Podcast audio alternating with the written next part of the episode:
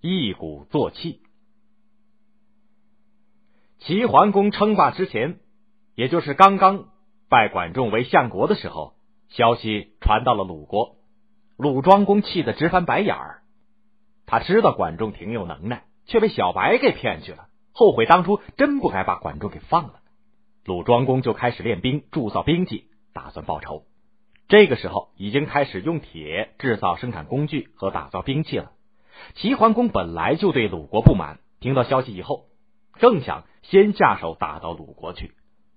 管仲这个时候拦住他说：“公主才即位，本国还没有安定，列国还没有交好，老百姓还不能安居乐业，怎么能在这会儿去打人家呢？”齐桓公可正为着刚即位想露一手，显得他比公子纠强，好叫大臣们服他。要是依着管仲，先把政治、军队、生产一件一件的都办好了，那还不知道要等到什么时候呢。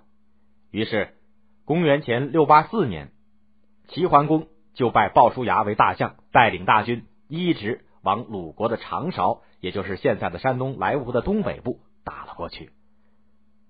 鲁庄公气了个半死。脸红脖子粗的对大臣们说：“小白欺负咱们太过分了，师伯，你瞧咱们是不是非得拼一下子不可吧？”师伯说：“我推荐一个人，请他来带兵，准能对付齐军。”鲁庄公着急的问道：“谁呀？快去请他来！”师伯说：“这个人姓曹，名贵，从小跟我交好，挺有能耐，文的武的全行。要是咱们真心去请他，他也许肯出来。”鲁庄公马上派师伯去请曹刿。师伯见了曹刿，把本国被小白欺负的事情说明白了，要他出来为国家出点力气。曹刿是个平民，家里又穷，就笑着说：“怎么，你们做大官吃大肉的，还要跟我们吃野菜的小百姓商量大事吗？”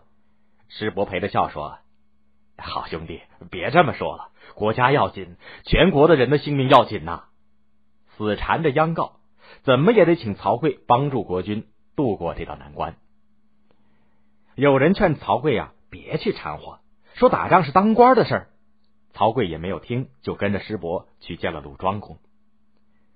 曹刿问鲁庄公做了哪些准备，鲁庄公讲了三点，最后一点呢，讲的是取信于民。曹刿说：“这一仗可以打了。”鲁庄公问他怎么打，他说：“全国上下一心，就能打退敌人。至于到底怎么打，那可说不定。打仗得随机应变，没有一成不变的死法子。”鲁庄公信任师伯，也就相信曹刿有本事，当时就拜他为大将，带着大军一块上长勺去抵抗齐兵。他们到了长勺，扎下军营，摆下阵势，远远的对着齐国的兵营。两国军队中间隔着一片平地，好像是一条很宽的干了的大河。两边的军队就像是挺高的河堤，只要两边往中间一倒，就能够把这条河道填满。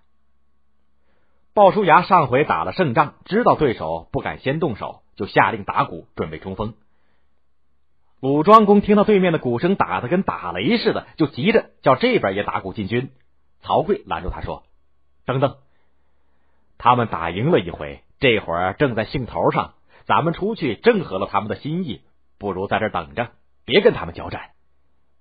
曹刿下令，不许嚷，不许出去，光叫弓箭手守住阵脚。骑兵随着鼓声冲了过来，可是没有碰上对手。瞧瞧对方阵势稳固，没法子打进去，就退回去了。过了一会儿，骑兵又打鼓冲锋，对手呢，好像在地下扎了根似的，动也不动。一个人都没出来，骑兵白忙了半天，人家不给你打，使不出劲儿，真没意思，嘴里直唠叨。鲍叔牙可不灰心，他说：“他们不敢打，也许是等着救兵呢。咱们再冲，不管他们出来不出来，一直冲过去，准能赢。”这就打第三通鼓了，骑兵已经白冲了两次，都腻烦了。他们以为鲁兵不敢交战，冲出去又有什么用呢？可是命令又不能不依。嗨，去了去吧，大家懒懒洋洋的，也提不起精神来。谁知道对面忽然咚咚咚咚，鼓声震天的响，鲁国的将士哗一下子冲了过来，就跟冰雹打荷叶似的，把齐国的军队打得粉碎。骑兵拼命往回逃，鲁庄公就要追上去。曹刿说：“慢着，让我瞧一瞧。”他就跳下车来，查看了一会儿敌人的车轮印子，又跳上车去，一手扶着横挡往前仔细的瞧了一回，才发命令说：“快追，一直追上去！”就这么追了三十里，得了好多齐国的兵器和车马。鲁国打了个大胜仗，为什么呢？鲁庄公可不明白，他就问曹刿：“头两回他们打鼓，你为什么不让咱们也打鼓呢？”曹刿说：“临阵打仗全凭一股子劲儿，打鼓就是叫人起劲儿。打头一回鼓，将士顶有劲儿；第二回就差了，第三回就是把鼓敲得震天响，将士们也没有多大精神了。趁着他们没有劲儿的时候，咱们一鼓作气打过去，怎么能不赢呢？”鲁庄公和将士们都点头，可是大伙还不明白，人家都逃了，为什么不立刻去追上去呢？曹刿说：“敌人逃跑也许是个计策，说不定前面还有埋伏，非得瞧见他们战车的轮子印乱了，旗子也倒了，才能够毫无顾忌的追上去。”鲁庄公挺佩服的说：“你真是个精通军事的将军。”齐桓公打了个败仗，自己认输，向管仲认错，愿意听他的话。管仲就请齐桓公对外跟列国诸侯交好，齐国也跟鲁国讲和了，还把从鲁国夺来的田地归还给鲁国。对内整顿内政，发展生产，一个劲儿的开铁矿、造农具、开荒地、多种庄稼，由公家大量的晒盐，鼓励老百姓下海捕鱼。齐国的东边就是海，晒盐捕鱼极其方便。离海岸较远的诸侯国没有鱼吃，倒也罢了。可是没有盐吃，那可怎么过呢？没有办法，他们就只好跟齐国交好，拿粮食去换齐国的盐。齐国因为齐桓公重用了管仲和鲍叔牙，越来越富强了。